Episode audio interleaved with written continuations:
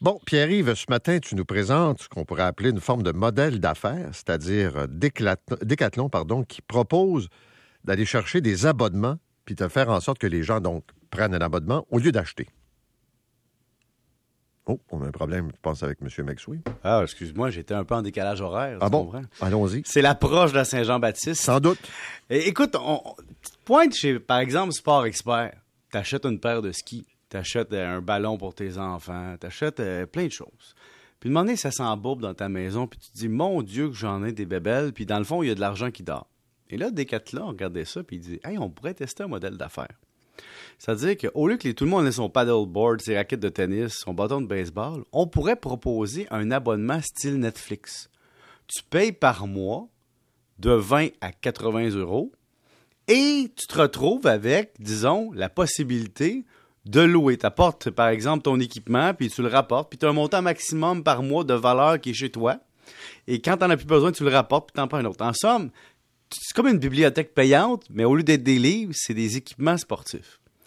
Et on teste le modèle en Belgique et dans d'autres pays. Et c'est intéressant parce que côté marketing, Decathlon va dire écoutez, on a vu qu'il fallait être écologique.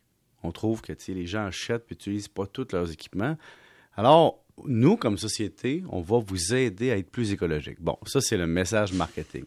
Derrière, Paul, il y a le fait de dire si moi, j'achète de l'équipement pour mes enfants, je peux aller chez Canadian Tire, Sport Expert, Decathlon, je peux me promener et puis j'ai pas de fidélité, puis j'achète peut-être pas tout ce que je voudrais utiliser.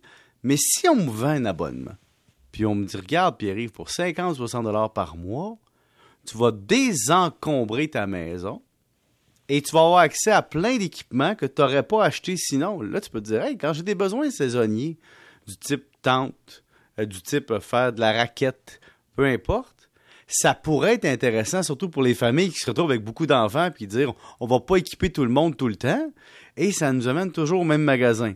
Donc le détaillant se dit écoute, je fais plus de marge parce que les gens viennent plus me donner d'argent, parce que mensuellement, ils m'envoient un chèque ou un virement. D'un autre côté, les gens se disent dans un milieu urbain où c'est très dense, je n'ai plus besoin de stocker tout ça. Imagine-toi à Paris ou dans des villes européennes éventuellement où mm. tu n'as pas de place ça devient intéressant de pouvoir louer. Et donc, c'est comme le meilleur des deux mondes pour tout le monde et tu vas chercher ce fameux dollar abonnement. Et ça, c'est un modèle qu'on est en train de tester, évidemment. Qu'est-ce que tu en penses, toi?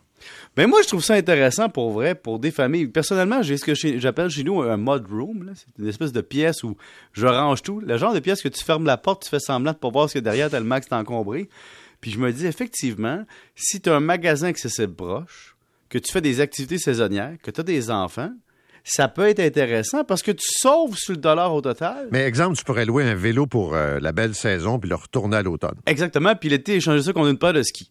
Bon, évidemment, on n'a pas le détail de ce qui est fait à date en Europe, c'est-à-dire qu'est-ce qui est disponible. C'est pas étendu à tout. Puis évidemment, il y a un prix qui est proportionnel à ce que tu prends, mais je trouve ça quand même très intéressant comme modèle. Surtout que tu vends d'un côté, d'un côté, tu es écologique et de l'autre côté, tu fais plus de marge parce que les gens te laissent plus de liquidité dans ton entreprise. Des gens me disent que c'est pas euh, nécessairement des cathlons synonymes de qualité. Ah ben là, c'est sûr que Paul, je veux pas aller dans le jugement, mais t'es pas dans du haut de gamme chez Decathlon, es dans du accessible, mais quand tu es une famille, tu sais, tu veux pas équiper ton enfant nécessairement pour devenir le, le prochain Nadal. Tu comprends que il y a bien du bon qui se suréquipe dans la vie. Tu sais, quand tu veux jouer au ping-pong, tu joues au ping-pong, mais comme de fait, chez Decathlon, le problème, c'est que les, les coûts sont tellement faibles.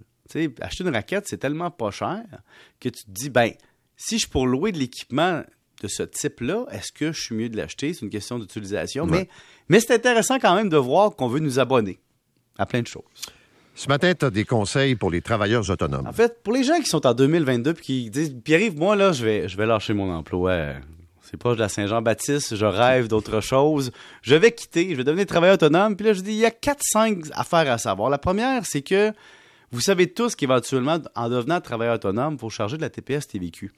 Mais il faut savoir qu'il y a des règles. Et c'est souvent au moment où tu as peut-être 30 000 de chiffre d'affaires sur quatre trimestres ou dans un seul trimestre. Par exemple, si vous, chargez, par exemple, 7500 pièces par trimestre, bien, rendu à votre quatrième trimestre, vous aurez atteint le fameux 30 000 et vous devrez être inscrit au TPS-TVQ, mais au moment de faire la facture qui vous amène à 30 000. Le problème, c'est qu'il y a beaucoup de travailleurs autonomes qui attendent de se faire avertir par leur comptable. Puis le comptable, il n'y a peut-être pas juste ça à faire et finalement, se retrouve à avoir à payer la TPS-TVQ sur des revenus qu'ils n'ont pas captés. Deuxième point intéressant, tu vas avoir à payer la part employeur du régime des rentes du Québec. Ça a l'air de rien, mais quand c'est 6,5 à 6,15% de ta paye, de plus à payer, ben, il y a ça, il faut que tu négocies en plus minimalement pour être capable de compenser le fait que tu n'es plus salarié et tu vas t'en rendre compte à la fin de l'année souvent. Troisième point bien important, ton crédit vient de changer. Il y a plein de gens qui disent Hey Pierre, moi j'ai un bon crédit, euh, je me promène sans problème dans les institutions financières et on me respecte. Mais quand vous devenez travailleur autonome, vous avez moins de respect que quand vous aviez un T4 de salarié. C'est niaiseux, mais là, on va vous dire, avez-vous deux années d'historique pour emprunter? Ben, je dis, pardon, monsieur le banquier, c'est parce que j'ai été comptable toute ma vie, regardez mon dossier, pas de problème. Ouais, mais ça fait deux ans que tu peux nous prouver que comme travailleur autonome, tu es correct. Ben, il faut bien que je fasse mes premiers deux ans. Alors là, vous êtes plus risqué.